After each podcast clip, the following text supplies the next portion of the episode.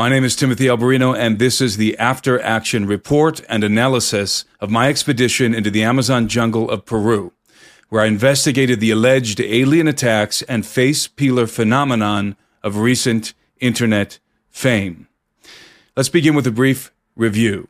Some months ago, near the end of July, compelling videos began to surface on social media featuring an alleged alien attack in a remote jungle village called San Antonio de Pintuyacu, which is inhabited by the indigenous Iquito people and located deep in the Alto Nanay region of the Peruvian Amazon, northwest of Iquitos. The video depicted an alarming scene in which the men of the village were in a state of panic, discharging their firearms into the jungle in the dark of night. Subsequent interviews with the Apu, or chief of the village, revealed that mysterious assailants were making incursions into the village and had attempted to abduct a 15 year old girl. The girl, whose name is Talia, was able to scream during the altercation with her assailants and was fortunately rescued by her brother and her neighbors who came running to investigate the commotion. Talia sustained a laceration in her neck and was in a state of chemically induced disorientation for some time after the incident.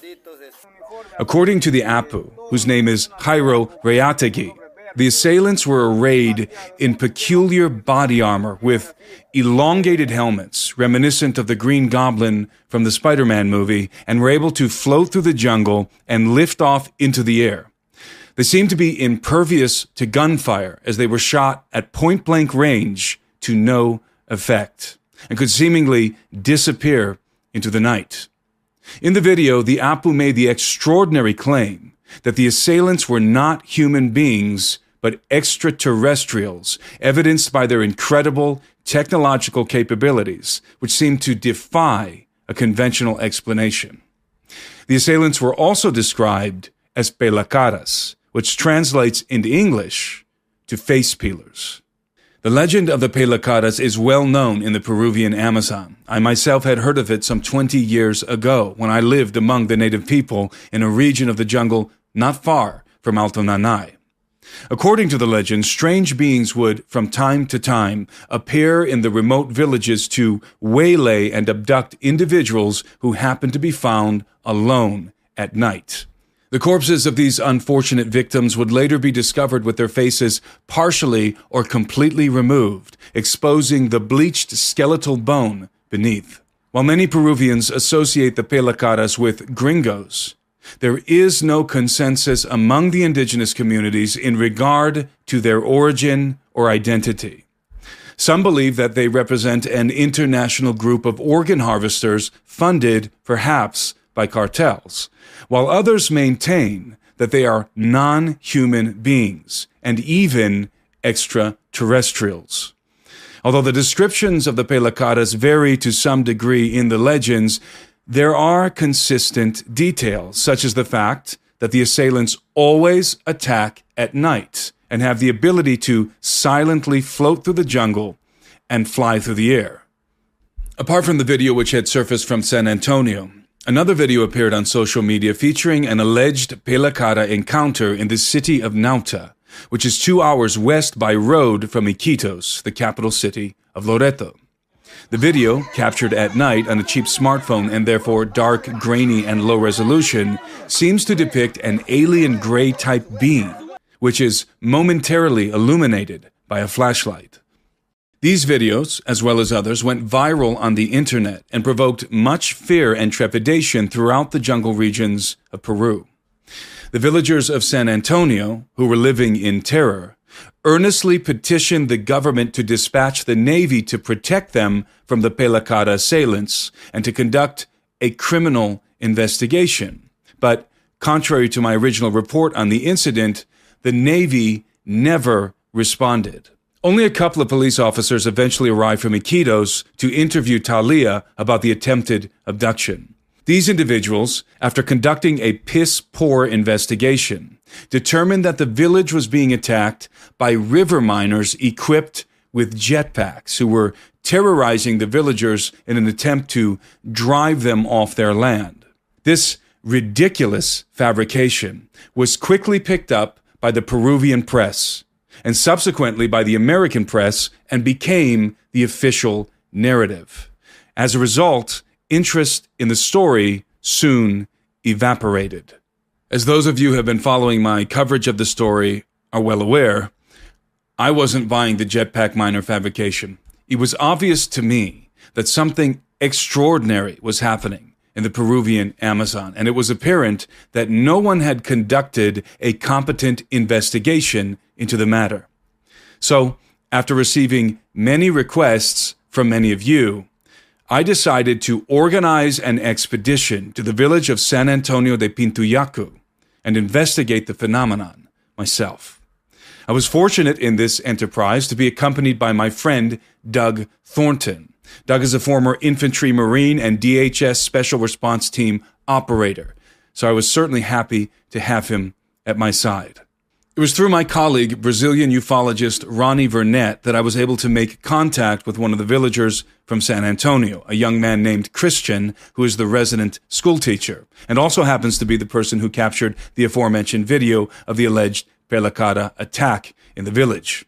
Per Christian's request, I recorded a message in Spanish via WhatsApp conveying my intentions, which he then delivered to the village elders. After deliberating the matter at a public meeting, the elders replied with an official invitation to visit their community and conduct my investigation. Christian also briefed me on the current situation in the village, which was pretty dire.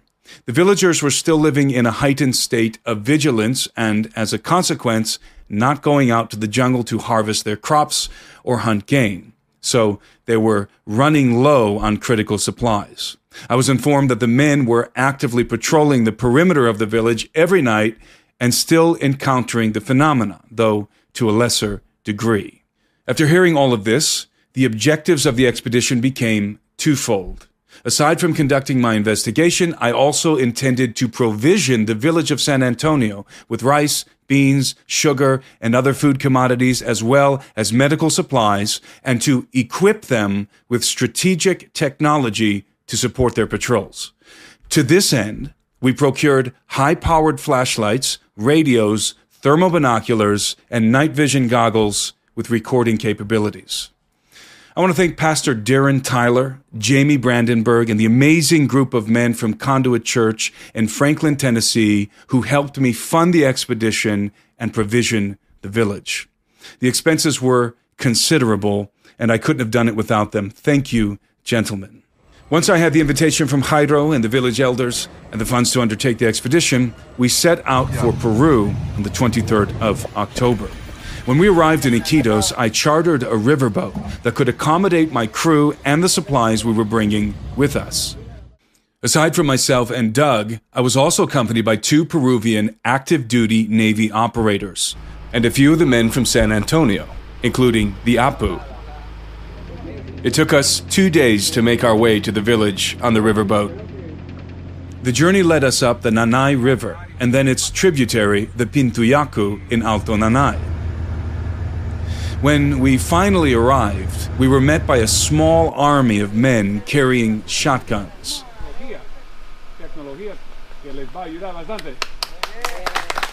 I greeted the men from the boat and then disembarked with all of the provisions we had brought with us.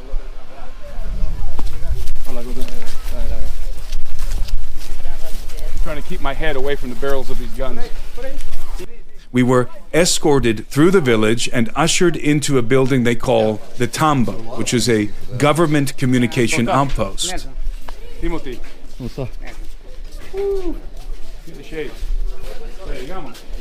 At the Tambo, we received a warm welcome from the Iquito community who had assembled to greet us. Despite their rugged living conditions, the village people of the Peruvian Amazon are very formal in their proceedings. I was asked to introduce myself and my crew and to give a speech, and I was happy to oblige. Eh, bueno, yo soy Timothy Alberino, yo soy un explorador, un investigador, acompañado por mi amigo Doug Thornton. After my speech, we were presented with some boiled plantains and fish in a show of hospitality and then treated to a traditional Iquito dance to celebrate our arrival.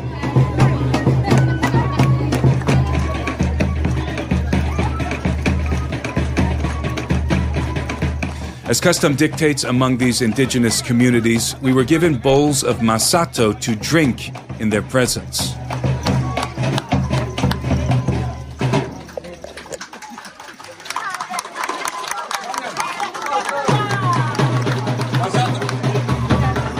Masato is an alcoholic beverage made with fermented yuca. The women of the community masticate the yuca in their mouths, which is fermented with their saliva. Most gringos do not drink masato, but those who do are received with special affection. After we presented the community with all of the provisions and technology we brought for them, we were eager to begin the investigation. We spent the rest of that day visiting the locations where the mysterious assailants had been encountered and conducting interviews with eyewitnesses. The anxiety in the village was palpable. The villagers had cut down a wide swath of jungle surrounding their community in order to extend their line of sight and create a buffer zone between themselves and the jungle. By cutting down the trees, they could remove the cover that the assailants were using to covertly approach the village in the dark of night and create more real estate to plant crops closer to their homes as they were no longer venturing out to their plantations. I was surprised by how many of the villagers had actually encountered the so called Pelacaras face to face and how consistent their descriptions of the beings were. For the sake of brevity, I will summarize the details of what I was told. The assailants are tall. Most estimates describe them as being considerably taller than me, standing somewhere between six and a half to seven feet, perhaps even up to eight. They are arrayed in black armored bodysuits and wear large, elongated helmets that cover the entirety of their faces with yellow tinted almond shaped eye lenses. They are equipped with small backpacks, hard shell rather than fabric, and their footwear is very peculiar with two discs on the soles of each shoe. When they leave tracks in the forest floor, they look like two circles rather than the typical shoe or boot imprint. They do not carry any visible weapons in their hands, and they are exceedingly agile when they walk and run, even capable of jumping over houses in a single bound. This is likely due to the fact that the discs on the soles of their shoes, which emit a red light, are outfitted with some kind of propulsion technology that enables them to hover a meter off the ground and lunge into the air. In almost every interview I conducted, the assailants are described as surfing on top of circular platforms that are about three feet in diameter and that can hover in place or accelerate at high rates of speed. These platforms are encompassed with lights of varying colors and are completely silent as they move through the village, except when they accelerate off the ground, at which point a sound something like compressed air can be heard. The assailants sometimes land the platforms in the jungle, dismount from them, and walk or float into the village. When they are chased out of the village, they remount the platforms and lift off into the air. Some of the circular platforms are extra large with a diameter of about 10 feet and carry two people rather than one. It is interesting to note that the assailants always come in pairs. There are always two or groups of two. Aside from the flying circular platforms, the assailants are also equipped with advanced aerospace vehicles, what we might call UFOs. These craft have been seen by multiple people in the village and are described exactly the same by everyone. The fuselage of the craft is shaped somewhat like an acorn, with the narrow part being the nose and the wider part the aft. They're about the length of a private jet, but much wider, and in the place of wings, they have small, rounded protrusions which fold open and deploy a series of rapidly blinking lights. The craft have been viewed hovering above the village at very low altitude, some 30 to 40 feet, and have no apparent propulsion systems such as engines or propellers. In one case, the craft appeared to be completely transparent, and two pilots could be seen sitting inside. Like the circular platforms, the craft are completely silent except when they accelerate, at which point they make a low frequency humming sound. The platforms and the craft have been seen on many occasions by many people hovering above or flying over the village. Uh, even according to one account, the very night before we arrived. We spent a total of two nights and three days in San Antonio de Pintuyacu, and on the final night, we met with the men of the village to teach them how to use the high powered flashlights, radios, and night vision goggles we gave them. Doug, along with Henry, one of our Navy commandos, took the opportunity to train the men in how to properly carry their firearms and patrol in a column so that they don't accidentally shoot each other. It was quite exhilarating watching these guys learn how to organize themselves into a more efficient fighting force, and then to go out and deploy the new tactics and technology on their patrols. If the face peeler assailants appear in the village Again, the men of San Antonio are now much better prepared to defend themselves and their families and to capture the phenomenon on camera. To further discuss the details of the expedition and everything we learned in the village, I'm joined now by my comrade, Doug Thornton. Doug, I'm sure the question on everyone's mind right now is what did you think of that Masato? It was terrible. they gave me that bowl of Masato, and I drained it like a champ. I actually like Masato. I drink a lot of it when I lived in the jungle. But then I turned around and I looked at you, assuming that you also received a bowl of Masato. And what do I see? Your beard is covered in the stuff. It looks like you puked all over yourself. it was it was a very peculiar taste. Well, as everyone that knows by now, it's fermented with saliva, with the women sit around and chew it, and it's quite a spectacle, actually. They have a dugout canoe, sort of a dugout canoe looking thing, like a trough, and all the women sit around, all the all the uh, older women with the younger women. It's like a, it's a it's a very traditional thing, and they're sitting there in their traditional garb. They have these mallets in their hands, and they reach into a bucket and they pull out yuca, boiled yuca, and they stick it in their mouths and they chew on it, and then they spit it into the trough and smash it with the sticks. And then they take that and they put it in a bucket and they add some river water and then they let it ferment. So, uh, you gave it the old college try, and uh, I think the villagers, uh, when they saw us drinking that masato, they instantly took a liking to us. So, well done, sir.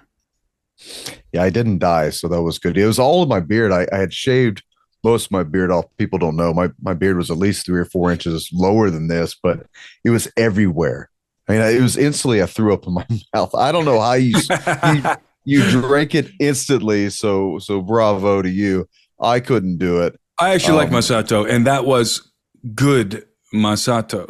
Uh, I don't want to taste bad Masato. It grows on you, and yeah, you don't want to taste bad Masato. Okay, let's now move on. Uh, so um, as I just got done saying, you and I spent uh, two days and three nights in the village. Everyone is wondering, I'm sure, did we see the phenomenon ourselves? We interviewed all of these individuals. I summarized what they said. The answer is no, we did not. We did not see the phenomenon ourselves. Uh, we we stayed up late at night and waited for the phenomenon to appear. However, it must be said that it did rain uh, at least one of the nights, perhaps both. The, the the last night, the second night, it definitely there was definitely a storm that blew through, and we were told that usually, in fact, the villagers have never experienced an incursion by the by these serious assailants while it's storming. So they didn't expect uh, us to see anything either. But we did stay up. We had night vision. We had thermal uh, cameras, and we were ready to record the phenomenon, but it, it did not appear. Let's talk about what I think was the most compelling interview that I conducted in the village, and that is which you filmed, by the way. Doug filmed everything that that uh, you've all seen. Doug filmed all of that on GoPros. We wanted to be very low uh, profile when we arrived in Iquitos. We didn't want to arrive with a bunch of uh, high end camera gear. We wanted to go in low profile. There was some danger associated with all this, so we decided to do it with uh, GoPros, and Doug filmed all of it. Um, but the, the the most compelling interview and I know you'll agree with me, was with Talia. Oh yeah, and Talia, uh, the the the fifteen year old adolescent girl who uh, who was uh, who under who, who underwent a, a very terrifying ordeal. Now, when you and I walked into the village uh, one evening to go and interview Talia, uh, we hadn't spoken with her yet we walked into the village, into the plaza, and and everyone's of course this is this is the way it is in all villages in in the Peruvian Amazon. In the evening, the guys play soccer, the women play volleyball. That's what they do. And we walked into the plaza of the village. This is what we found them doing.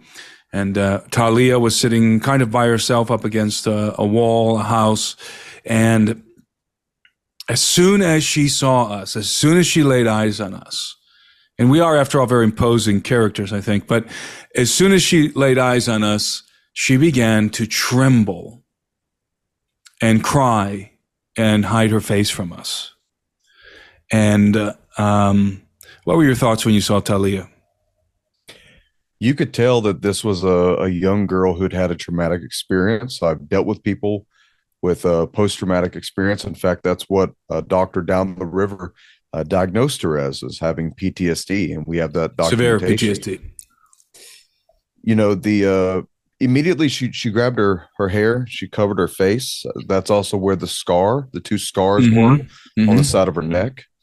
And she kept a, a healthy distance. I mean, a healthy distance, 10, 15, 20 feet at all times away from us. And, you know, we weren't walking right up to the young lady. We were at a, like I said, a good healthy distance. I had my tripod with a GoPro on it. Um, Tim was talking with uh, Jairo and uh, the father eventually, and you could tell. I mean, man, it wasn't. It wasn't probably two minutes of us being there, and she knows we're there to interview her or to at least try to to attempt to. She immediately started convulsing. You could see it. The security, uh, Henry, uh, he he pointed out first to me that her arms were quivering like this. Mm-hmm. And then I noticed her hands and her wrists were doing this. And then her her legs and her knees, her whole body started to convulse. Very rarely do you ever see that, even in the realms of law enforcement, mm-hmm. if there's not something very traumatic tied to that. Um, so you could tell this this young girl was very disturbed. She was extraordinarily nervous, not just nervous to be on camera though, nervous to be around me, and Tim. That mm-hmm. was the thing that we noticed to the point, Tim, that I think we actually scared her unintentionally because of our presence. Yes. And um, as I said earlier, the Peruvians, some Peruvians associate pelacaras with gringos, face peelers with gringos.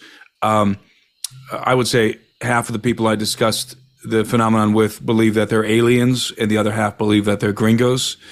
Um, and so, you know, this naturally, if that's what she thinks, and she has a little bit of reason to believe that, we'll get into that in a minute, then obviously our presence in the village would make her very nervous. So, um, we were eventually able to uh, interview Talia, uh, this poor girl, uh, at her house the next day. The Apu of the village, Jairo, um, suggested that we go to her house the following morning after breakfast. We did so, and her father pers- persuaded her to to talk with us.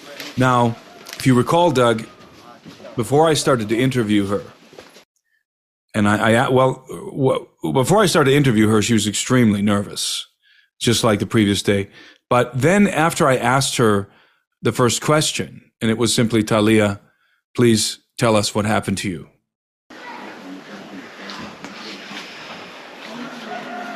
Toma tu tiempo, yo sé que es difícil.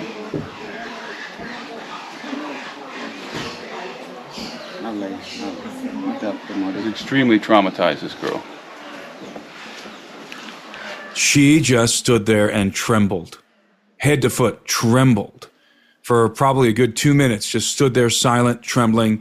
She could not speak. Obviously, something very traumatic had happened to her right there in the backyard where we were standing. And, and the assailants uh, were rem- my height, I'm six one, reminded her of the assailants because they were very tall. So, um, what happened to Talia? What happened to this young lady is that one night, uh, one evening, she was picking fruit from her tree, and this was right after dusk, so it just got dark.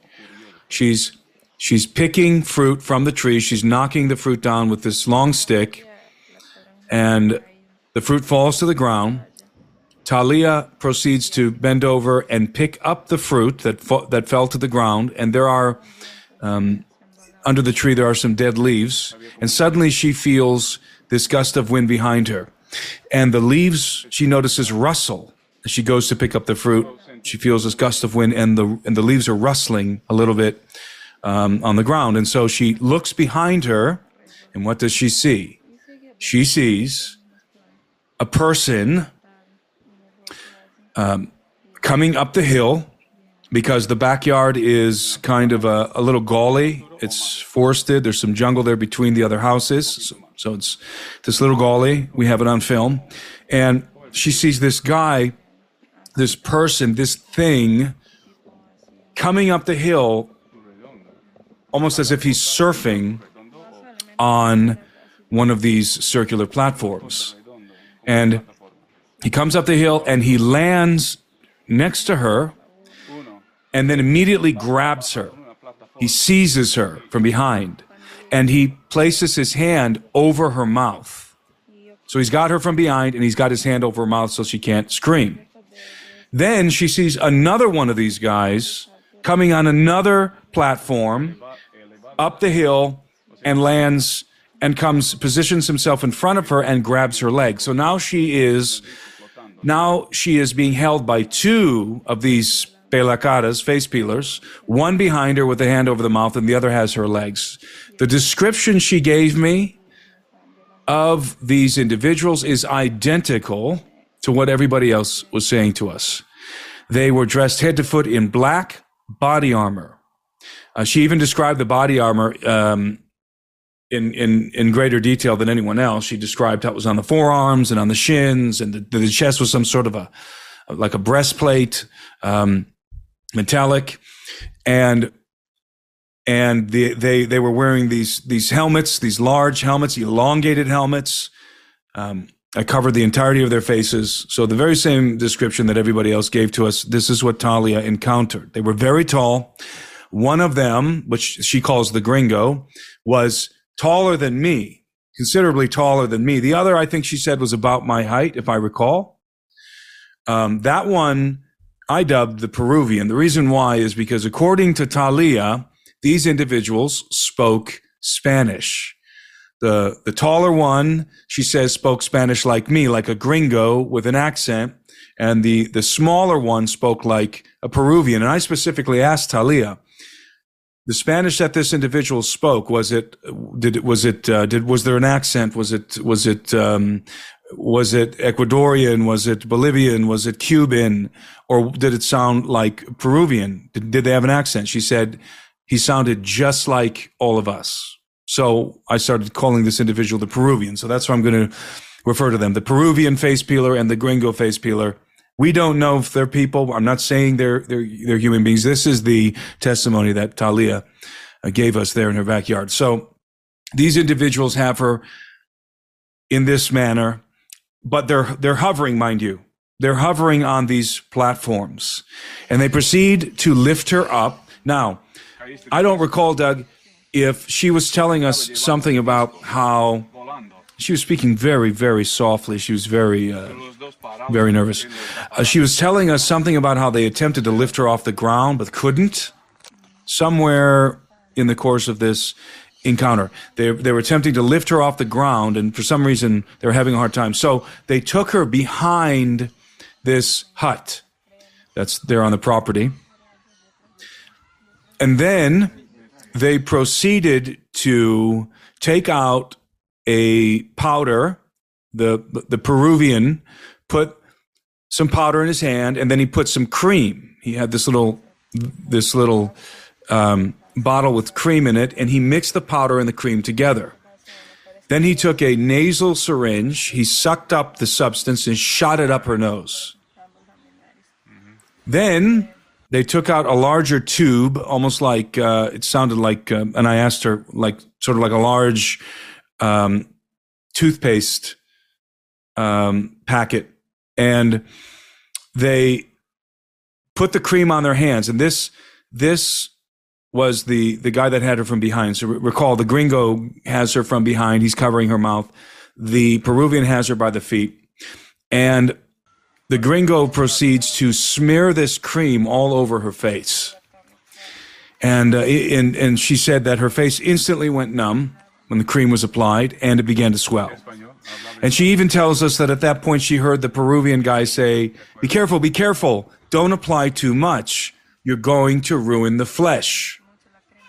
And then she later explained that what she heard them saying was something about how if they apply too much, the flesh is is is going to stick to the skin when they take it off.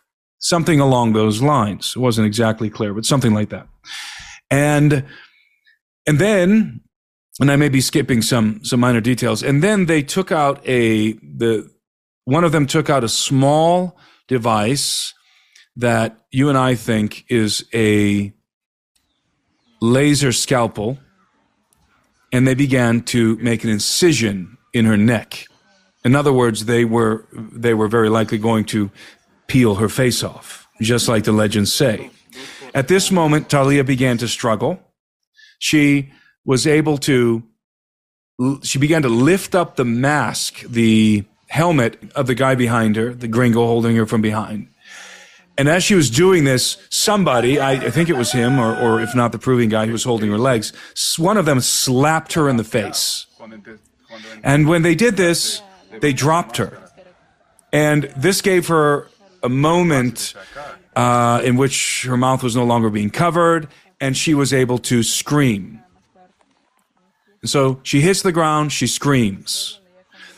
Her brother and her family members are on the other side of the house on the porch, sitting there outside. They have their flashlights on them. Uh, Talia's brother gets on the scene with his flashlight. The neighbors are up higher on the hill. They come down with their flashlights and they all see the same thing. What they see are two individuals, these two individuals we just described, dressed in black, head to foot, very tall, hovering on these platforms, on these circular platforms. And Talia is lying there on the ground, bloodied up from the incision in her neck. Her face is swollen. And Talia says that at this moment, she heard the Peruvian face peeler say to the gringo, Let's go, let's go, let's get out of here. And the gringo replied, No, we can't just leave her here. And according to Talia, he proceeded to grab her by the hair and try to drag her and perhaps lift her off the ground on his platform. The neighbors see this, they have their flashlights, they start to yell, and eventually the gringo drops her, and these guys maneuver themselves to where there's an opening in the trees and they lift off the ground at a high rate of speed and disappear into the sky. One of the things to understand here is that this is an area that is is residential. It's surrounded by houses. Where this event happened was in her backyard. Uh, it's the one fruit tree that's in her backyard. Down a slope is a big chicken coop type type thing, and then it goes back uphill, and that's where supposedly Talia was found by her father or brother, one of the two. No, she was not uh, found on the hill. She was found actually lying behind the the uh that hut. Right, right, right, right in that little goalie. Now area. maybe maybe she can't remember Doug. Maybe that's the last thing she remembers. Maybe the the the the gringo, let's call him gringo face peeler. Maybe he dragged her up the hill by her hair. Yeah. So yeah, she's uh, out of it. She's she's she's she's only um, at this point. She's she's she has the, she's under the influence of an induced uh, some sort of a chemical that's inducing a semi-conscious state, and she's she's basically going unconscious at the end of this. Yeah, I wish incident. I wish we could have had a toxicology test done on her to see if it was narcotic based or not. Um, the the cream that she put on or that was put on her face, um, reminiscent to me. It sounds like a, um, a very high dosage lidocaine mixed with something else that vasodilates the blood vessels in the face. Um, we did see the two scars. Um, we saw them Actually, it was uh, Cisla, the father, showed us the picture on his phone the night it happened. And it looked like two burn marks. Mm-hmm. It didn't like lacerations. It looked like the beginnings of two distinct burn marks where not like it was precision, but like if someone was struggling, they they missed the mark the first time and restarted. Right. One right. line was longer, one line was shorter. Um, one of the things that she described though is as the man grabbed her, um, whichever one it is that grabbed her the first time by the fruit tree, he was down on the surface and hit something on his ankle like a button and That's activated the circular platform. Yeah, that caused it to lift off the ground. Yeah. Yeah. So, um, thinking of this, they had to move so quickly, both of these guys, that we're not talking about like a hoverboard that you can buy at you know some knickknack place, even one that costs tens of thousands of dollars. This is a piece of equipment that's very agile, very mobile, and uh, is very efficient, which is not what we've researched lately. We haven't researched anything that matches the description of what these guys were. No, we have nothing like this. This is not conventional technology. Um, from all the descriptions that we've heard, it does not appear that we're dealing with propellers. This is some other kind of propulsion system. Um, as I mentioned earlier, they have backpacks. They're they, are they are not uh, fabric backpacks. They're hardened backpacks, hard shell backpacks. We, you and I, surmised out there in the field when we were talking to these people that perhaps we're talking about battery packs or, or maybe even small reactors, something like that. And the, the the their feet seem to snap into these boards, into these circular platforms. We, again, the, the boots have their their own little discs on them, and they can they're they're capable of hovering without the boards. Just apparently just with their boots, but when they snap into the boards, into the, I'm calling them boards, but when they snap into the platforms, the circular platforms, um, they, they can accelerate at a high rate of speed. So they have capabilities on these circular platforms that they don't have with just their shoes, with just the whatever kind of technology, whatever sort of technology is being deployed from their shoes.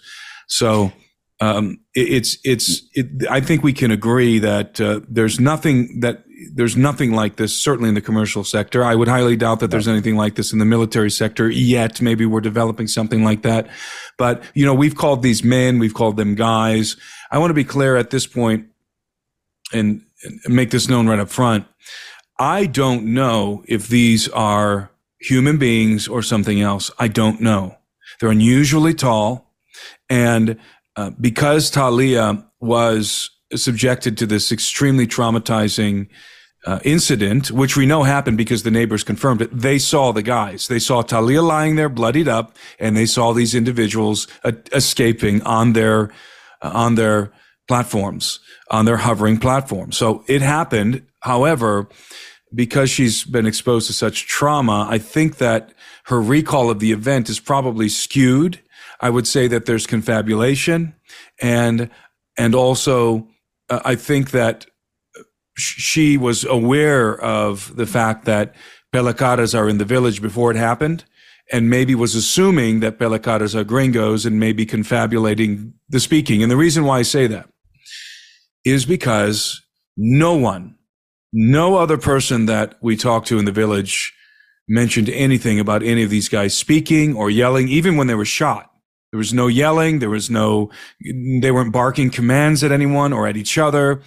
Um, only Talia, only Talia heard them speaking. So this is sort of an anomaly and and it might be confabulation and maybe it's not. Maybe they were speaking. If they are speaking spanish like she says then we're dealing very probably with human beings or perhaps something else that's a little more interesting but but we're more likely not dealing with you know extraterrestrials or something like that. However it's i think it would be a mistake to believe uh, every detail of Talia's story because of the fact that she's so traumatized and is likely confabulating. Yeah, I would like to say this about this encounter, though, is that this was a very violent encounter. Um, it happened very quickly, and both of these assailants could not properly grab hold of a 15 year old, maybe five foot two, maybe 100, 110 pound girl, and they could not create enough thrust to lift her up. Um, when the body goes limp like this, it's very hard actually to pick someone up. But for whatever these things are to be as tall and as built as they said that they were, they they didn't say they were skinny or lanky. They said that they were very big. Yeah, um, yeah. They had problems dealing with her. I'm not sure. I'm not sure that, that problems dealing with appears. her. I, I think because there was some confusion from Talia uh, in regard to lifting her up. Maybe she assumed they were trying to lift her up in the air when in reality they yeah. were only oh they were only dragging her behind that um, that thatch roof building there to cut her face off or do whatever else they were going to do to her. It, it, so it could be that they were not trying to lift off the ground with her. That they that that was exactly what they had planned to do was just to quickly cut her face off and leave or it could be that they were going to literally abduct her for other things as well as cutting her face off, um, human trafficking, who knows?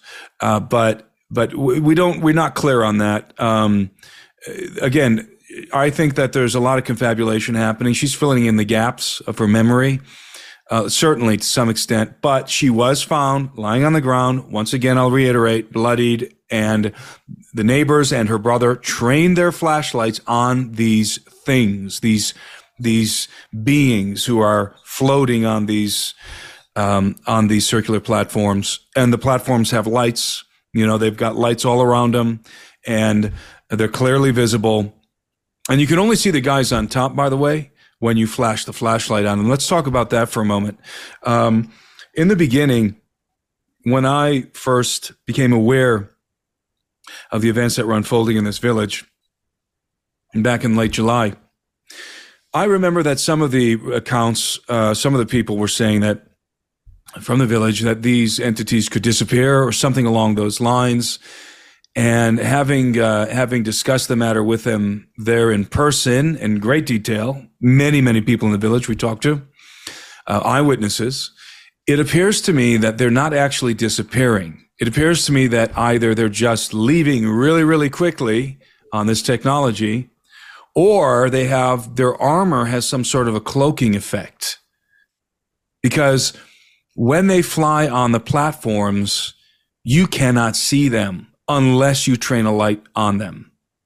So it could just be because it's dark and they're wearing black, but it's it's it feels to me that it's more than that. It feels to me that that there's some inherent property in the body armor that is akin to a cloaking device or or causes that person to be more difficult to see at nighttime. That's the feeling I got. I feel like there's technology involved that's making it appear to these villagers that these guys are disappearing.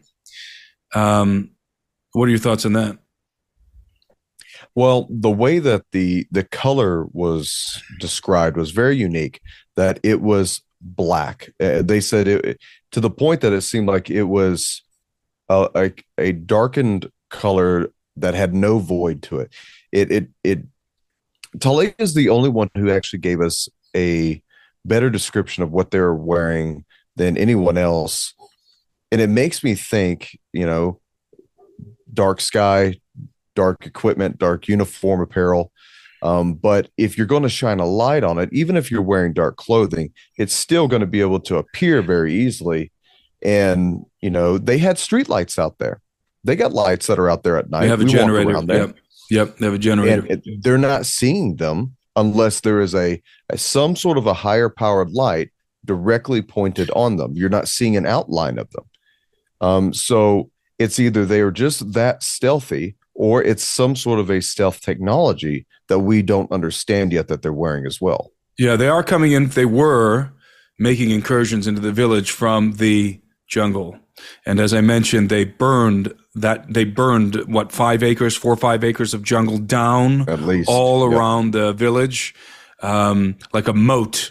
Uh, and then they planted yucca and so forth. But they wanted to create a line of sight and a buffer zone between themselves and the jungle because these beings were making incursions into the village uh, from the jungle. In fact, um, we were told that uh, they had gone into the jungle and set up traps.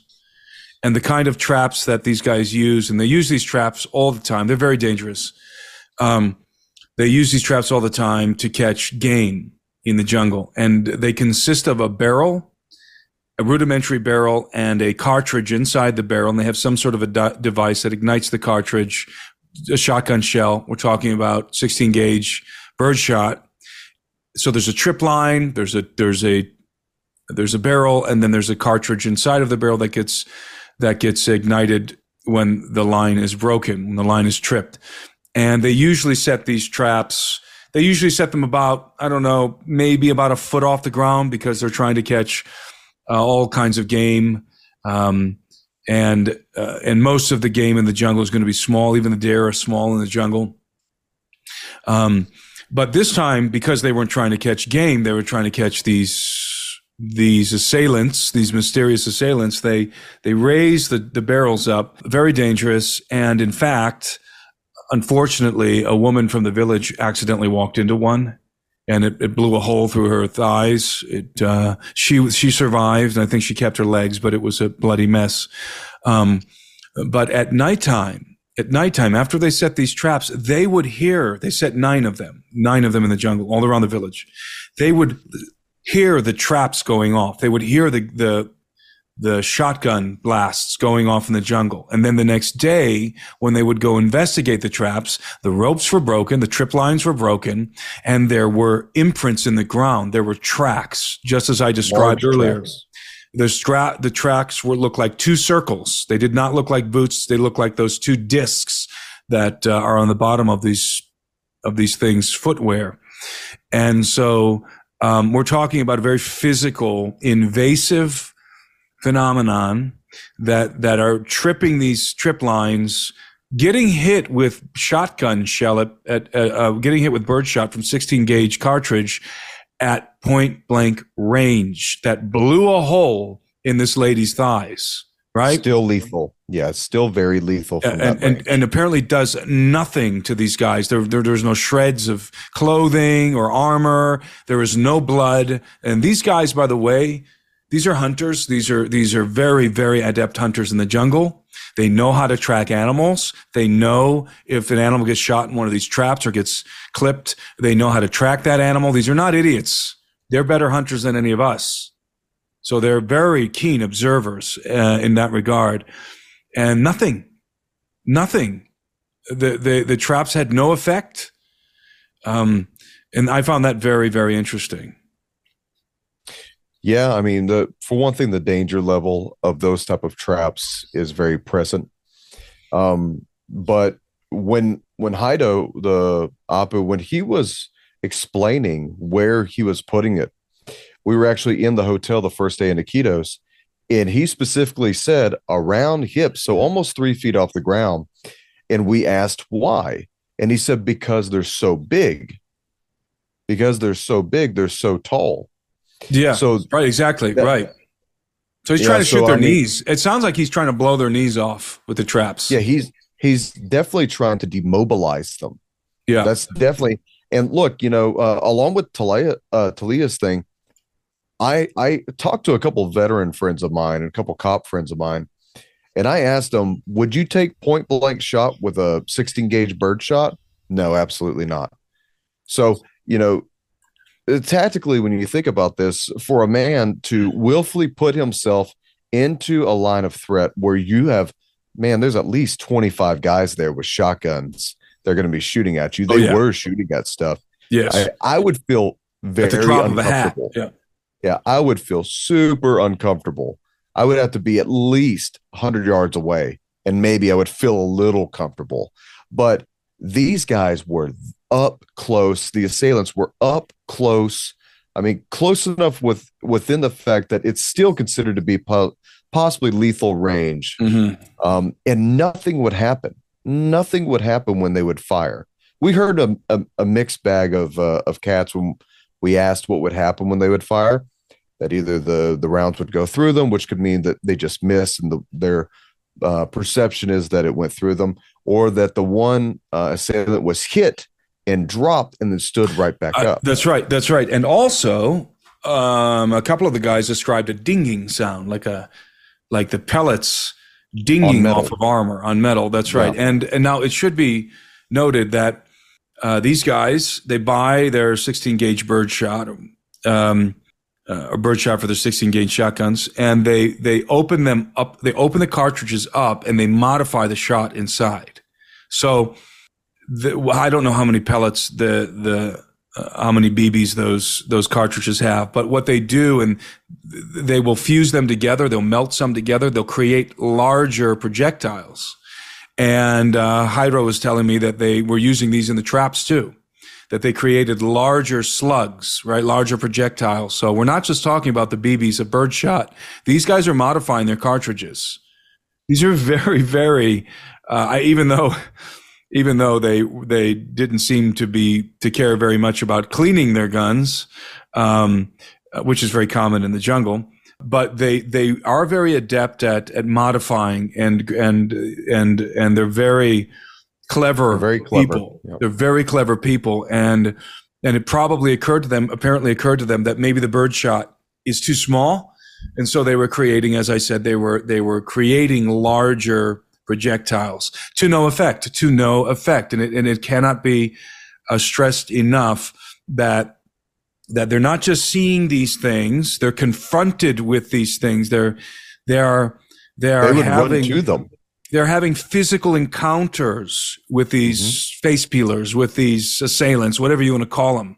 They're having physical encounters with them. One individual, um, one individual told me that he swore to me that the face peeler that he encountered, and there was a couple of them, but he, he had his light trained right on this guy, and he was not very far away from him he swore to me that the that the body armor that the body armor of this individual was silver, mm-hmm. was silver, and that's why the original reporting.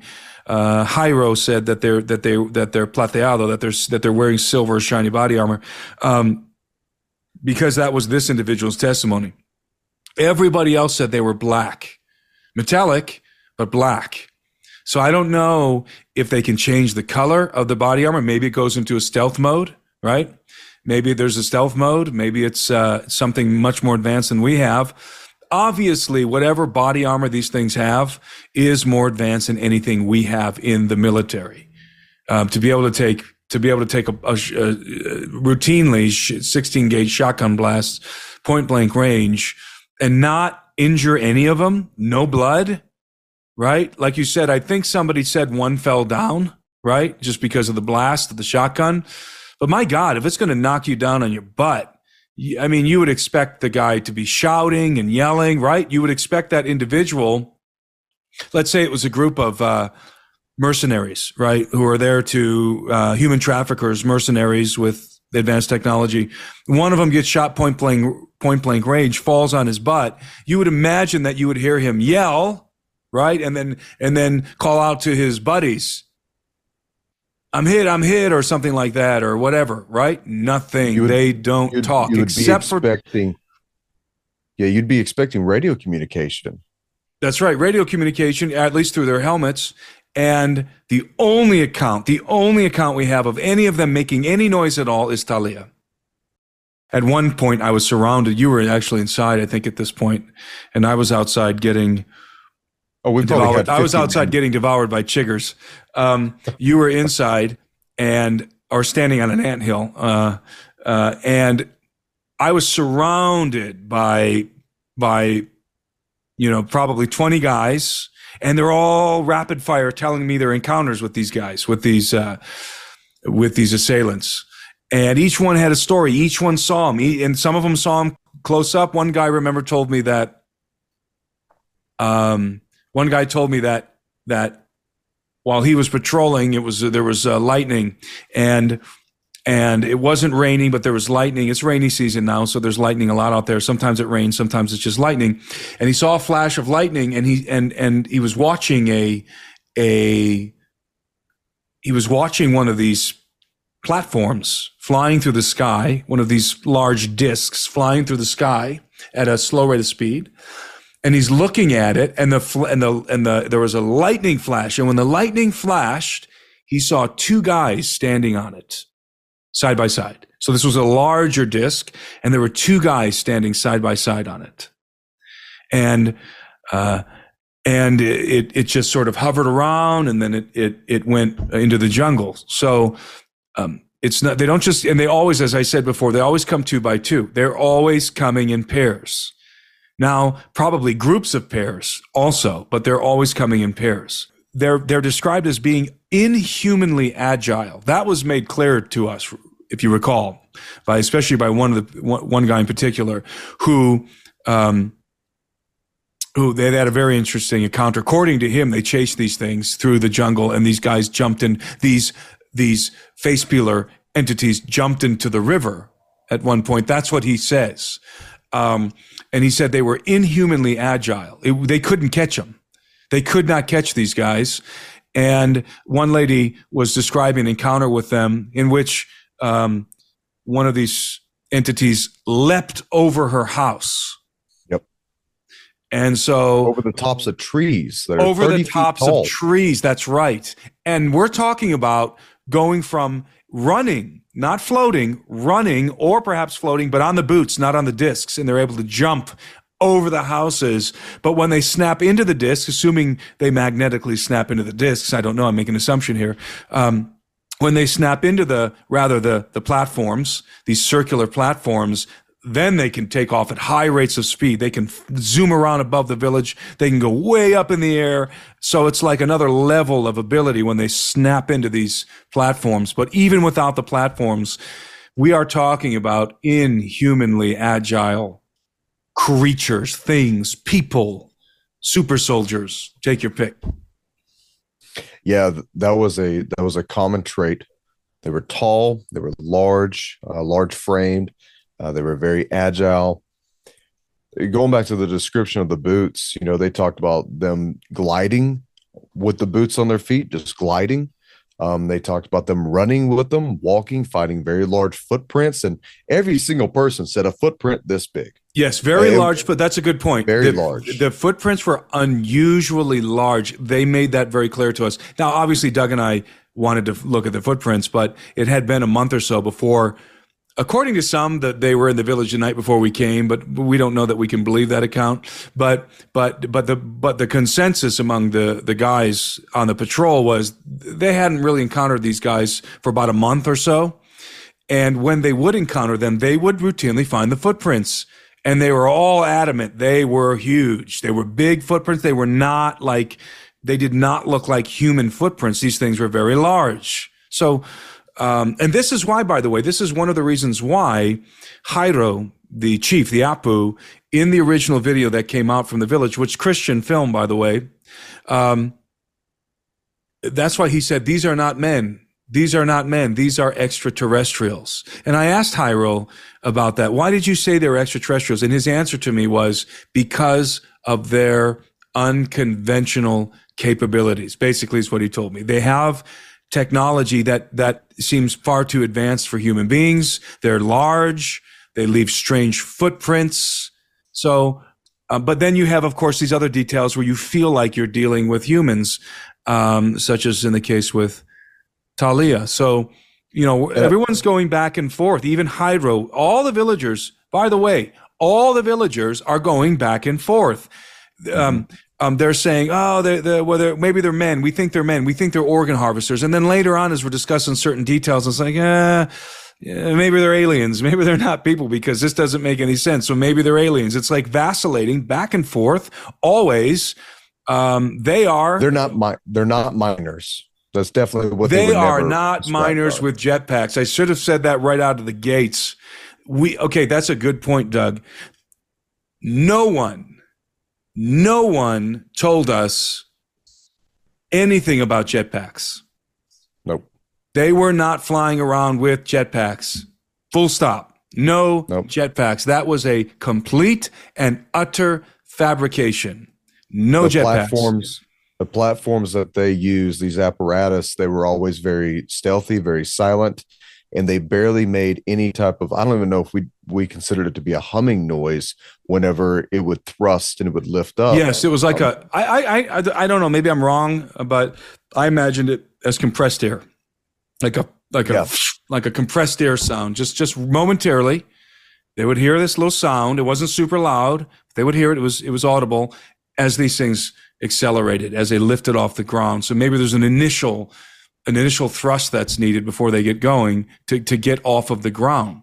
Um, aside from these hovering circular platforms, you also have what I'm describing as advanced aerospace vehicles that these guys travel in.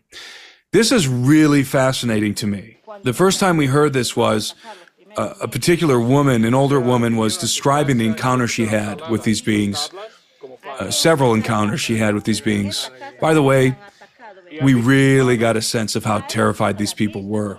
She said that d- during the height of this thing back in July and August, all of the families, because obviously these are very tight knit communities, they have families, uh, large families in the community.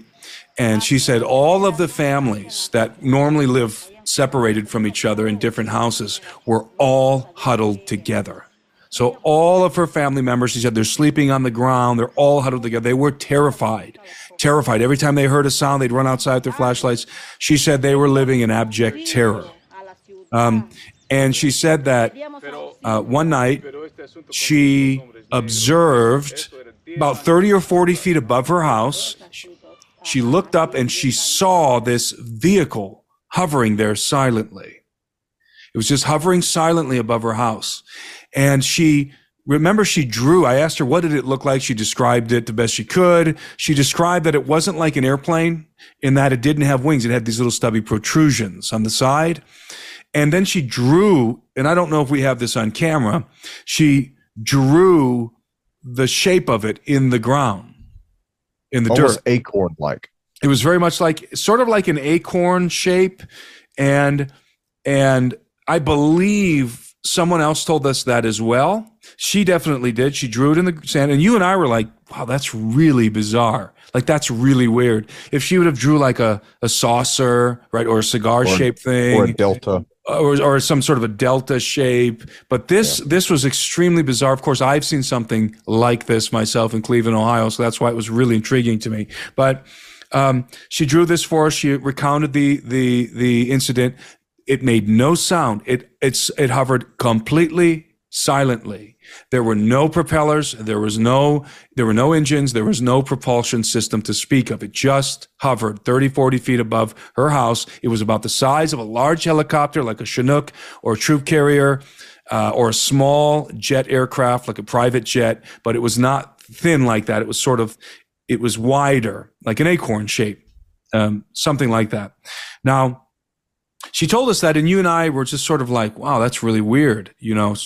And then later on, later that evening, a, a, guy, a gentleman came up to me, an older gentleman came up to me, and he wanted to tell me what he what he saw uh, a month ago or two months ago. And he proceeded to tell me this story that they have what's called the cocha. You have the main river and then you have a cocha. The cocha is a little tributary to the river. Sometimes it's a lake, sometimes it's a pond, sometimes it's a little, little tributary river in San Antonio de Pintuyacu, they have a little tributary river that wraps around. That's their cocha. And they will often set their nets in the cocha. Uh, when we were there, it was barely connected with the river because the river was so low. But a, a couple months ago, uh, he was checking his nets at nighttime and I think he told me three in the morning or two in the morning, and that's not uncommon. These guys will go out in the middle of the night check their nets. Um, so he's sitting there on his canoe in the water, pulling his nets up to check his nets, and suddenly he said everything around him was lit up like daytime. He said it was he said it was like the lights were turned on, like the sun came up. It was daytime all of a sudden around him. And he's looking down at his net and and the water, and there's this reflection in the water, and he realizes there's something above him that is projecting a light. And he looks up, and about 30 or 40 feet above him is one of the craft that we just described. And he described it exactly. In fact, he drew it for me on a chalkboard. I had him draw it with an acrylic marker on, a, on an acrylic board. He drew this craft, which we're showing you right now. He drew this craft, and it was exactly what that lady had described. It was exactly the same thing. And he described a detail that she did not because she didn't see this uh, particular feature. He said that it was completely transparent. He was looking up through it from the bottom. So he, what he drew for me was his vantage point from the bottom. He's looking up through the craft and he sees what he calls two bundles, which he thinks were two people inside of the craft. And I asked him, Are you sure there are people? He said, Yes, they were moving. They're, they're, they're like two people sitting there, but he's looking from the bottom up at them. So they're sitting on seats or something, right? He's looking straight up through it. He said it was like uh, mesh, it was like uh, mosquito netting. It was like looking through mosquito netting, he told me. And he described this craft in great detail. He said the little protrusions, little rounded protrusions on the side of the craft, they opened up and these these little wing type things came out and they had a bunch of lights on them and the lights were flashing really fast and he said he felt like they were scanning like it was scanning something and and then all of a sudden he heard some kind of uh, a noise. It began to hum. They hum as they accelerate. And then all of a sudden he saw like some sort of a exhaust he described but it wasn't like a jet. He said it wasn't like a jet it wasn't like an airplane. It was something else that sort of exhausted out the back and then it shot off.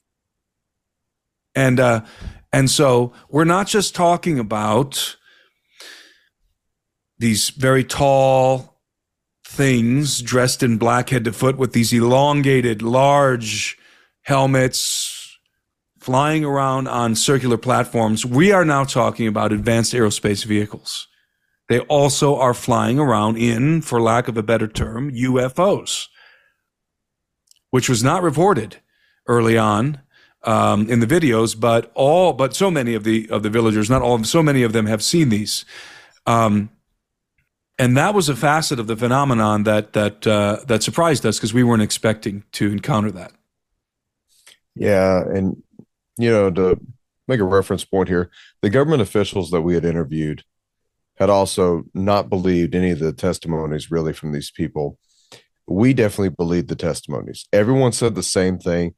Um, there was very little change uh, when they described these people, these beings, whatever we were calling them, um, the vehicles that they flew on personally, these platforms, and then the larger craft. Um, they were all very similar. They all had a very similar ability. For one, was stealth you didn't see it unless you were right there. You just never saw them. Um, so and, and once again, two people per craft. That's yes. a that's a common trait. Yes, no sound. Nothing made any sound unless it was accelerating. Um, let's the let's, craft uh, never landed, by the way, either. The large craft, no, I never heard it. No, no one ever described it landing. It's always hovering and then taking off. Um, and there were at least a few people who talked about that those craft above the village, and then that one individual above the river which seemed to be it seemed to be looking at him like it, it put the light right on him. It wasn't it wasn't happenstance that it was right above him like that. Um, let's uh, let's talk about before we forget. Let's switch gears. We'll come back to San Antonio and do a summary, our final thoughts and analysis. But let's switch gears um, and talk about the Nauta incident because after we did the investigation in San Antonio de Pintuyacu, we went back down the river back to Iquitos, and we got in a vehicle and drove to Nauta. Nauta's two hours west of Iquitos, uh, southwest of Iquitos, and this is where that particular video was filmed in which it appears appears that we might be looking at some sort of a gray alien type being uh, in the in the video. So so we wanted to go and investigate that, observe that location during daylight hours. Uh, so that we can get a sense of the perspective and of the size of whatever it was they were looking at. And we were able to do that. Now, let me say that I made a mistake in the original reporting on this incident. I had conflated the first video of the villagers firing into the jungle with this second video. I had uh, I thought that they were that they both had occurred in San Antonio de Pintuyacu. I should have known better. It says Nauta on the video, and I realized while we were in the village, wait a minute, this is Nauta. This is not San Antonio de Pintuyacu. And what did you say the distance is from San Antonio de Pintuyacu to Nauta, Doug? Earlier you said it was. Um, 55 and a half miles as the crow flies through the densest jungle in the world. Yes. You're not so, getting there quickly. Right. So, and Nauta, it needs to be, uh, we need to understand that San Antonio de Pintuyacu has a, has a population of what, 200? Nauta has a population of 35,000. This is not a village. This is a small city. Very well known city connected through a road to Iquitos, the main city, the capital city of the province of Loreto in, uh, in the, in the north, northern jungles of Peru. And we went there during the day, we found the spot. We found the exact spot where the video was taken. Here's the pole. Here's the, the tin roof. They're standing along here, various people. One had a camera. He's probably standing on the other side of this pole or right here. And he and and the, the guy with the flashlight was also standing over here or here. He might have been standing here, and the guy filming was there, flashing up there. But it happened somewhere in this area there? There was something there. We learned something very interesting here in Nauta. And this occurred around the same time, in that same window, July, August, right?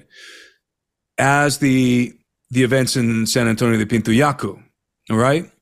And what's really fascinating and what we did not know is that the people of Nauta saw and experienced the very same phenomenon as the people in San Antonio de Pintuyacu. The very same phenomenon. They saw the guys flying around on the circular platforms and they saw uh, UFO type craft hovering above the city. All right.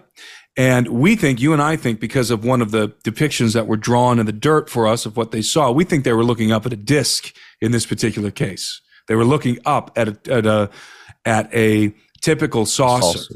Yep. We don't know that for sure, but it looks to both of us that that's what they're looking at from a from from the bottom up from that vantage, right? And so we we were there. We took video of uh, my interview with the with these individuals. We um, we filmed the location in daylight, tried to get the exact same angle, and we were surprised to discover that the trees that you can see in the video they look like they're close to that to the roof of that house when in fact they're not. They're actually quite in the background. There's a very large aguaje tree, and then there's some smaller trees next to it, and that's where they were looking and flashing the flashlight. So that was a surprise to me how how it's not in close proximity to the house. It's behind the house, not super far behind the house, but but it's it's back there in the background, and they were not flashing a flashlight over there because they saw a being. Rather, they saw a craft. Yep. They saw this craft hover above the tree, this large aguaje tree, and it was it was projecting a light down. And during this very night, the villagers were on edge. Why? Uh, rather, the villagers, the citizens of Nauta were on edge. Why? Because they were hearing gunshots go off and we found out that these gunshots and the woman who the, the woman who's who we were talking to found out that the gunshots were the very same thing that was happening in San Antonio de, de Pintuyacu. There's a patrol going around Nauta, right? And they were encountering these guys on discs and firing at them, just like in San Antonio. That's going on in the background. So that's the context of this video. So then they see this craft hovering, and what are they thinking? Pelacara, pelacara, right? And I showed them the video. and you slowed the video down where we think, and and and not just us, but others as well, that what we're looking at is some sort of a gray alien type creature that you can see it moving its head from side to side. They did not see that. They were they were interested in the craft. Okay, so that is the origin of that video. That's the context. They saw craft, probably a saucer. They're putting their flashlight over there and they're capturing potentially something else. Now, what's interesting about this is that if indeed, and we don't know, but if indeed what we are looking at in that video is some sort of a large gray alien or insectoid type being, we now know, you and I now know because of the distance, that that creature, that being would have to be, what do we calculate, seven to nine feet tall? At least. Huge seven head. to nine feet tall with a massive head, which you would have if it were seven to nine feet tall. We were on our boat, uh, harbored there at San Antonio de Pintuyacu one night you pulled up the video on your laptop and you slowed it down. And we had our Navy guys, Henry and Perez, we had them look at the video along with a couple of guys from the village. We just, hey, what do you guys think about this? We knew at that point it was filmed in Nauta. I should have known that from the beginning. And I said, this was filmed in Nauta. What do you think about this? We want to try and go and, and hunt this down, right? This video, this, the location where this was filmed.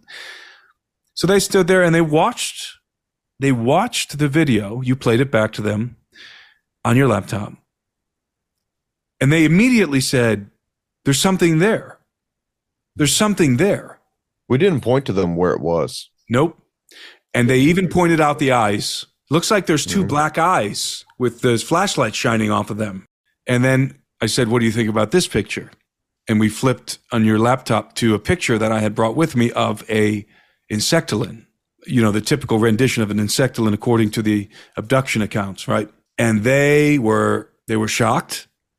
They said immediately, all of them, everyone standing around said, "That's it. That's what we're seeing." And then they said, "Bring the video back up." And then we put them side by side, the the insectoid and the and whatever it is in the video, and we played it back. And they're just all of them. There's probably five guys standing behind us, the, our Navy guys and the villagers, and they're going, "That's it. That's the same thing. That's what's there." The, this insectoid picture, that's it. That's what we're looking at. Look at it. It's moving its head. You can see the light on its eyes. And we told them, we don't know what this is, but maybe it's this. There's a possibility. We don't know. And, and up until this point, our security detail, these, these Navy commandos, were cool as a cucumber, right? They were mm-hmm. hearing all of the all of the accounts, all of the testimony. They were with us the whole time. We would discuss it with them later on. They heard everything that was said in the village, the Pelacaras. They were there when we interviewed Talia. None of that fazed these guys. These guys are very professional. None of that fazed them. But after they saw that video, I remember Henry, who's a jungle survival instructor. Henry put his hand over his mouth like this and he's just looking and, and he goes like this. He said, Now I'm a little nervous. That makes me nervous. Now I'm a little nervous. There's something in that video. He said, I, I he, think. He, go ahead. He immediately told Perez to, to get the flashlight. That's right. start walking around outside immediately. Yep. Cool as a cucumber. We're talking about guys. Uh, and, and and besides Henry and Perez, um, the Apu and at least 20 or more of the guys in this village are all veterans of the Peruvian army. Um, to one one faction or the other, um, but they had served in the military for Peru. So these are guys who all have a familiarity of tactics, of weapons, of, of guys in suits. You know, um, what we showed them on the screen disturbed them. It disturbed them. All of them. All of them. Not just Henry. They were all just sort of there. And I remember, remember I told you right then and there, I said, Hey, you know what this reminds me of? This reminds me of that, that scene from Signs where I forget the, the guy's alien name. walks out. Where they where the alien where there's that party in Brazil and they're all yelling and all of a sudden you see that alien walk out and what's his name? Joaquin Phoenix. He goes like this and he covers his mouth up and he's just in shock. That's kind of what the look on all of their faces was when well, we showed them that depiction of the insectoid, that rendition yeah. of the insectoid next to what was be what was potentially being depicted in this video, being captured in this video. That's what their reaction was. Um, now, that isn't to say that we're not saying that it's a hundred percent like a, a, a large gray alien or something. I don't know what the heck is there. Maybe nothing, maybe nothing, but it sure looks like something to me.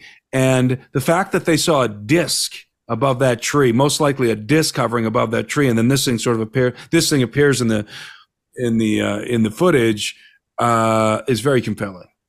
There was a report within Nauta of the boy was that confirmed to be in Nauta? It wasn't in Nauta. It was in another village that was almost parallel with San Antonio de, de Pintuyacu, a little bit closer to Nauta.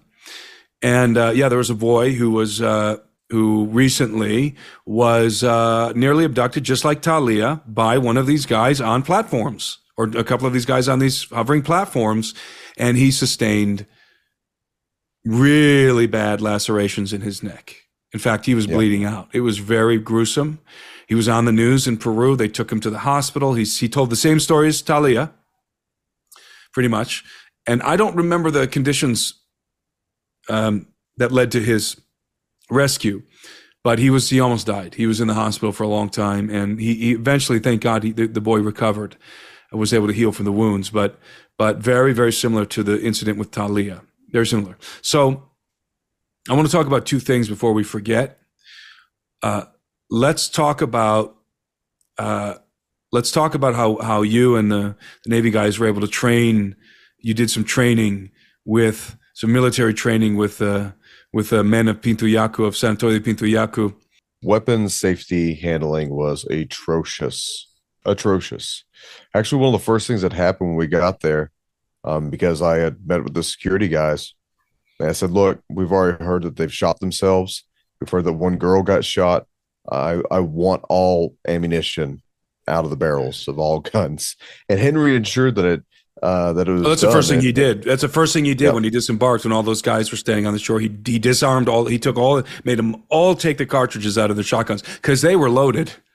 yeah, we had we had at least twenty men meet us with guns on the shore, which you said is very unusual, doesn't normally happen, and then accompanied us all the way through the village. And every day we were there, I mean, it didn't matter what time of day the men had their guns on them. I can't tell you how many times I had a shotgun barrel pointed directly at my face. Yep. I, I mean, it was so reminiscent, so reminiscent to Iraq and training Iraqis. Um, we taught them a better way. And so, hey, muzzles pointed to the deck, fingers straightened off the trigger, um, you know, weapons on safe if they had a safety. Uh, the governor's gun that I, I was using as a demonstration was held together with copper wire. I've never seen a shotgun held together with copper wire. I saw at least I saw I saw at least half the guns there held together with like coat hanger wire. The and when I actually got the governor's gun and I looked down the barrel and there was a big chunk of mud inside the barrel. I'm like, you know what? Whatever, man, it'll fire. It's been firing. So they have the most basic rudimentary of weapons. These are 16 gauge shotguns. If you can see, this is very badly rusted. The break action is uh, fabricated. I'm not even sure how well these will fire.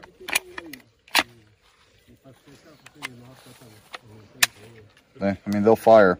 They have one shot, and it's going to take some time to reload. This barrel is filled with debris. These weapons are not very well maintained or taken care of. And uh, for anyone coming here to hurt these people, this is the perfect people. They have almost no defense. You might as well throw rocks. I know. This is filled with dirt. Um, they don't have the proper equipment. They don't have the relevance of of continued training. So we gave them proper equipment. We gave them basic patrol tactics, mainly for safety. It's it's mainly for safety. We we want them to be able to employ themselves to the best of their ability because they're patrolling no matter what. Regardless of if we came there or not, they were doing yeah. this. Yeah. So we gave them a more efficient way of patrolling within their area. It's their their little village is shaped in a crescent. Mm-hmm. So I more or less divided everything into six sectors. Here you go. One, two, three, four, five, six. Here's where your radios are. So if there's guys from sectors one to six, if something happens, say, hey, I'm in sector six, and the patrol can head your way. And because If not, the way it was before, the guys were just sporadically all over the place. So if one guy saw something, no one would know who it was, no one would know where it was. By the way, they didn't have radios. The night, and I mean, man, the time we hit the boat, they were patrolling, communicating, using the equipment that we had. right, we listened yeah. to it till three in the Yep. morning. It was Yep. beautiful to listen to. Yep. Um, so we we increased survivability, we increased safety, we Mhm. taught gun safety, uh, common sense, basic patrol tactics, and they employed it immediately. These they're not stupid people, No. as they keep getting portrayed. picked They're it up. not foolish. They picked it up They're not- immediately. They Yeah, were walking they- around communicating perfectly on the radios. They Yep. were de- they were deploying the night vision. Um, they they were they had our these high powered flashlights. They immediately put them into action uh, right after you got done. You and Henry got done uh, drilling them. Uh, on how to walk in a column, and they were. And Jairo, to his credit, Jairo's a great leader. He deserves to be the Apu, the chief of that village. He's 32 years old. Absolutely. I was very impressed with Jairo. He was yelling out commands to the guys in the column. He was keeping them on. Uh, uh, he was keeping their attention um, focused on the drills, and and I have no doubt, Doug, that right at this very moment they're out there in that village, patrolling in that in the column, just like you guys taught them, deploying that technology. They're probably check scanning with those night vision goggles, with the high power flashlights, the thermal uh, binocular that you gave Jairo. I guarantee you they're out there uh, like a bunch of badasses right now patrolling their village. Let's summarize, if we can, what we think we know and what we think we don't know. Let's delineate these two categories. Let's start with what we know. I've made some bullet points here. I'm going to go through them and then you you add anything else you want to add to it. So here's what I think you and I can say collectively that we now know to be fact. Number 1, no jetpacks. Nope. We're not talking about jetpack technology here. They do have uh, maybe battery packs on their back. Maybe maybe they're react small reactors. I don't know, but they're not jetpacks. We are not dealing with jetpack technology of any kind. They are using their the the, the discs on their boots to accelerate to to hover and also these these platforms. No jetpacks. Number two, these are not miners. These are not river miners. Forget it. Absolutely not. They're not miners. They're also not narcos. They are not uh, drug traffickers. This operation is much too complicated. Uh, the technology is is much too advanced. We are not dealing with illegal miners, river miners, or drug traffickers. in, regard to narcos for a long time i was he- i was leaning very heavily on that because the both were, narcos yeah. the, the narcos in mexico are running around with equipment that you cannot get supposed to that you cannot get unless you are a military um, and you have all those different contracts right? So somehow or another the the mexican cartels have our equipment the the quad nods that you see so many of these people having now in video games and whatnot. Um uh drone jamming capabilities radio jamming capabilities. They have what our military has. We saw it when we were working on the border. Um, they would step on our frequency which is supposed to not be able to happen um, but that's not what we experienced i that's uh, that is what i thought we Let- would see Let's also let's wasn't. also remember because you and I initially, you and I thought we were we were in trouble. We might be in danger because we hey we might be dealing with with drug track with drug traffickers here with narcos, and they might be watching us right now, and they might not be taking too kindly to the fact that we're equipping these villagers with night vision goggles and f- high power flashlights and radios and so forth. So we actually had a moment. I would say probably just for a couple hours uh, where we were taking some interviews. We went back to the boat. We met with our securities guys, and we said, "Hey, what if what if we're dealing with narcos here? And uh, you know, what does that mean in terms of security? Uh, how should we approach this situation?" But when we went back in the village and began to hear more testimonies, it became abundantly evident that no, we're not dealing with narcos.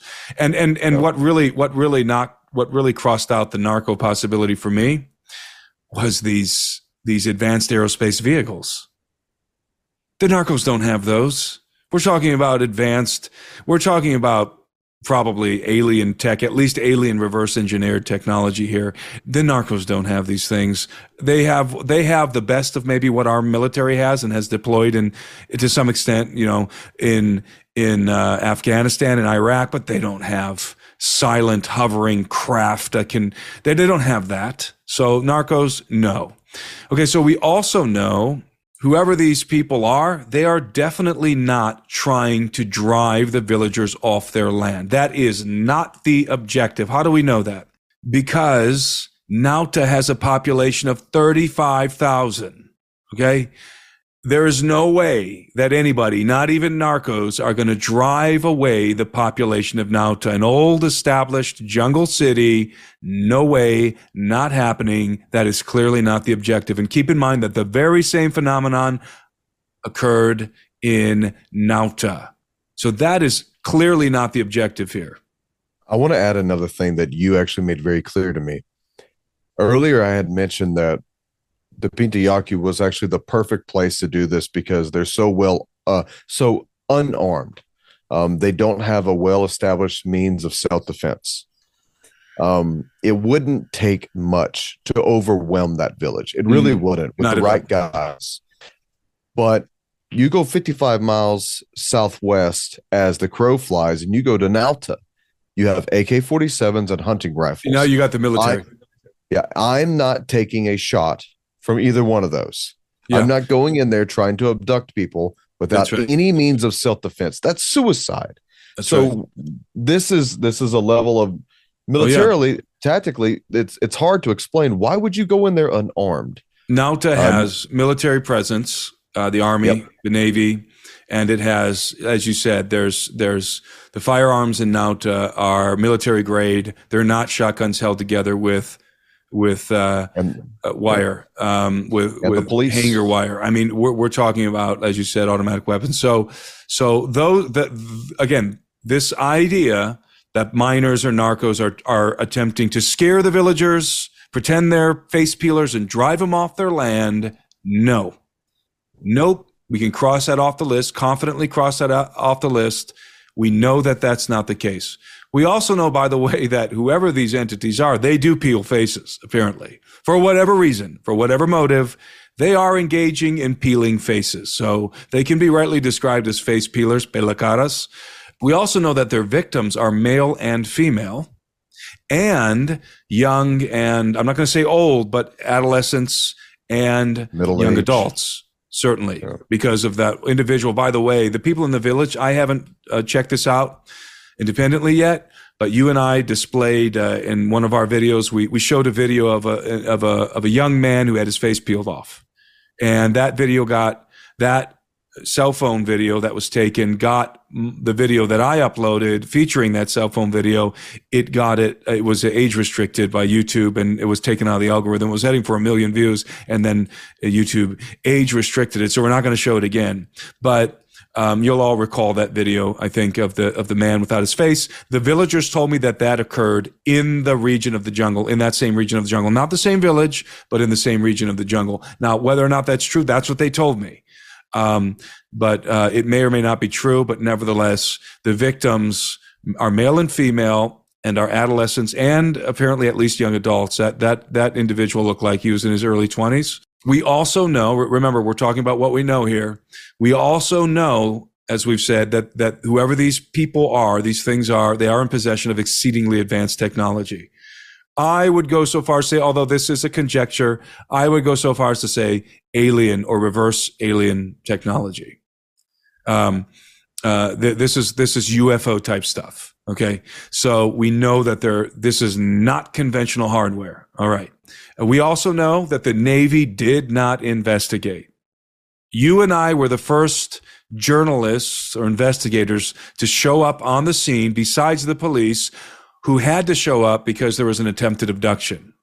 That's why they went there. They had to go. There was an attempted abduction. They had to go take down the uh, the testimony of of uh, of Talia, and they're the ones who concocted that ridiculous jetpack miner thing. Okay, so you and I were the first ones to actually show up to conduct an investigation into the phenomenon. All right. We know that. Okay. Let's talk about then what we don't know.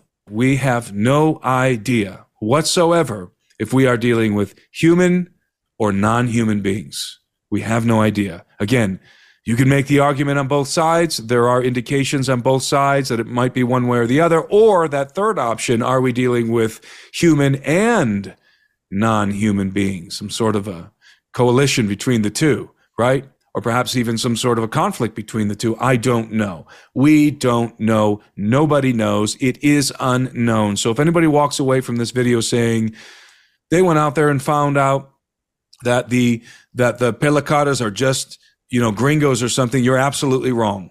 That's not the case. We don't know any of that for sure.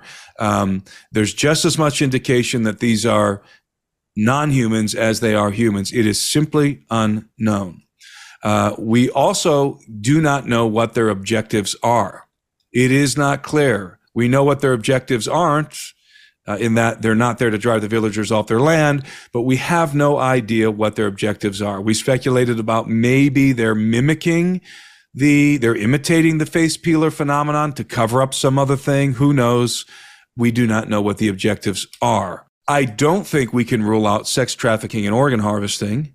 We don't know what they were going to do with Talia. We don't know. We don't know if they were going to take her away or if they decided to just harvest her face right there. We don't know what exactly their plans were for Talia. All we know is that they were foiled, that they did not complete the objective, which apparently was to cut her face off at the, at the very least. So we do not know uh, if sex trafficking and organ harvesting is involved in this phenomenon. It very well may be. Uh, we do not know actually let me jump back up to the what we know category because uh, there's two more things. I put them in the wrong category on my screen here actually. So let me go and insert these. Let me back up and go back to the what we know category. Sorry for the confusion. We know that this is not mass psychosis not in this village. We're not dealing with psychosis and also we know that this is not a, parano- a paranormal phenomenon this is a very violently physical phenomenon.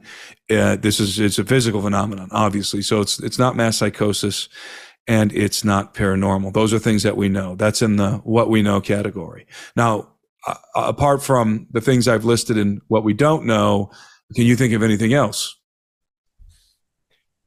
No, off the top of my head, I mean, we, we don't know what they're using the faces for. Now, we were told a story that these people's bloodlines may be very important that they don't get any type of inoculations they don't allow their blood to be drawn. Maybe there's something um, within their blood that is needed.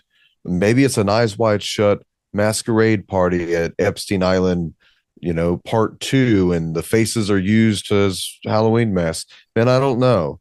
I've never heard of this before. I've never seen so many witness testimonies that all led to the same thing. Uh, there might be some you know um, variations here or there, but they all said the same thing. And then when we got to Nauta, same thing. That was very interesting. Yeah. There was no difference in what they said in Nauta from the Pintuyacu. Yeah, maybe this is some sort of a you know the Predator movie where they're the whole purpose was they were hunters and they're just taking trophies. I don't know. I mean, yeah. it could be, probably not, but it could be. And you know, the the, the bloodline thing is interesting because we're te- we're talking about the Iquito people. Okay, San Antonio de Pintuyacu is their original village. This is where they originate. This was their primary village, going hundreds of back, hundreds of years back into the past. The bloodline of the Iquito people is very strong. And in fact, I was told that they don't they don't let their blood be drawn. They don't do anything like that. They're very they're very it's it's almost like a sacred thing to them. But the problem with that with the with the you know speculating about maybe it has something to do with the bloodline is Nauta. Nauta's the problem. Nauta's a mishmash of all different kinds of tribes and non-tribal people. There's mestizos in there.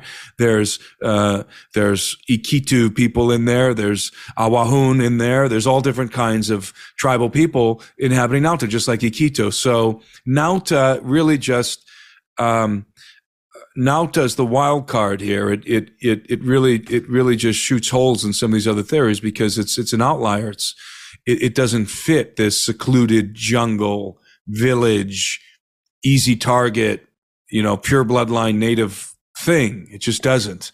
So, um, again, th- this is just, we don't know. We have no idea what the objective is.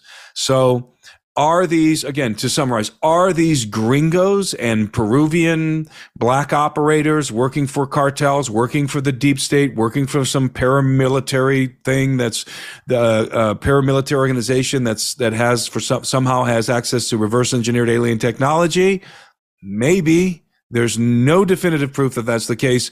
Are these aliens, gray aliens, tall grays, and that's why the helmets are large? That's why they they've got these strange, uh, the strange body armor and these strange capabilities.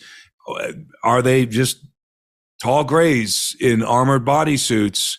Um, maybe there's there's no indication that that that is exactly the case either. We're somewhere in a gray area here. It could be anything at this point.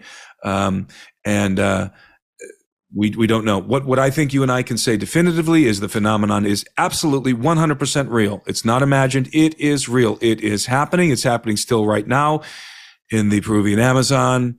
Uh, it, every, the, the people are terrified of this phenomenon, and they're not patrolling around at night for nothing. They have encountered these people, these these uh, assailants, these mysterious Pela face peeling assailants. They have encountered them and they tried to abduct Talia. It was seen by multiple witnesses. Um, and they have been begging the government to intervene or at least to, to send the Navy to protect them. And this, these are not the activities, the posture, the attitudes of people who are making something up. And, and by the way, Talia, uh, we talked about how traumatized she was. They took her to a village down the river to get treated for her laceration. And she was diagnosed in the village with severe PTSD. Her father showed us the documentation and they suggested that uh, they that the father take her to. They highly suggested that the father take her to Iquitos so that she can see a psychiatrist. Um, and uh, the father uh, the father did not have the funds to do that. These are the, the these particular individuals are very poor, and so uh, we were also able to to fund uh, Talia. The looks that Talia gave me that that sideways glance, um, it was I've never seen a look like that from a girl her age. Never seen that before. I mean, she was literally terrified of me. And we were there for a humanitarian reason. Yes, we were there for investigations. But this very quickly turned into a humanitarian mission just as quickly. Those people needed a lot of help. They needed their story told. Tim did a fantastic job. Um, we worked like madmen while we were there. There was very little downtime for us, except for maybe here or there. We monitored, we observed at night. We stayed up until probably two or three every night. We did do some fishing also. We got a little fishing. we got we got destroyed by bugs. Um, but you know what what we did left a a positive impact on those people. Yes, I have an open invitation to return whenever I want. I'm in contact, active contact with the with Jairo and the other villagers. Uh, uh, I mean, they absolutely love us in that village, and and uh, and I think just just Talia, I'm sure is uh, is not going to be as afraid of gringos as as she was. Um, she she did she did uh, warm up to us a little bit um, by the end of that encounter. She came onto the boat with her father, and we talked with her a little bit. She she definitely um, was uh, was warming up to us and understanding that we were there to help her. So, it, all in all, it was a very successful mission, and we did not get to film the phenomenon, but we did equip that village, and and those guys are. those guys are ready to kick some ass over there at this point. I witnessed firsthand Doug out there training these uh, these villagers. I was very impressed. Doug is an amazing instructor, and and is doing my, my brain is fading i'm getting tired but is you do you do training you do training courses with people right yeah i do uh, i created an active shooter um, class that it helps a civilian learn to integrate with what we use in the military and law enforcement basic tactics, in which most people don't have any actual training of basic tactics. They stand in front of a, a, paper target and shoot it, and they think that's sufficient. But paper targets don't attack you. So we put you in scenarios. I was a use of force instructor. So I put you in scenarios where you actually have to think and you have to deal with a, a role playing person um, who will actually um, show you different types of levels of scenarios where it may be a shoot, don't shoot problem you got to figure out. Um, so if you're ever interested in anything like that, we actually have a course going on here in Texas that's almost filled up, but we have a North, another course going on in Tellico Plains, Tennessee. You can sign up there at readymaderesources.com.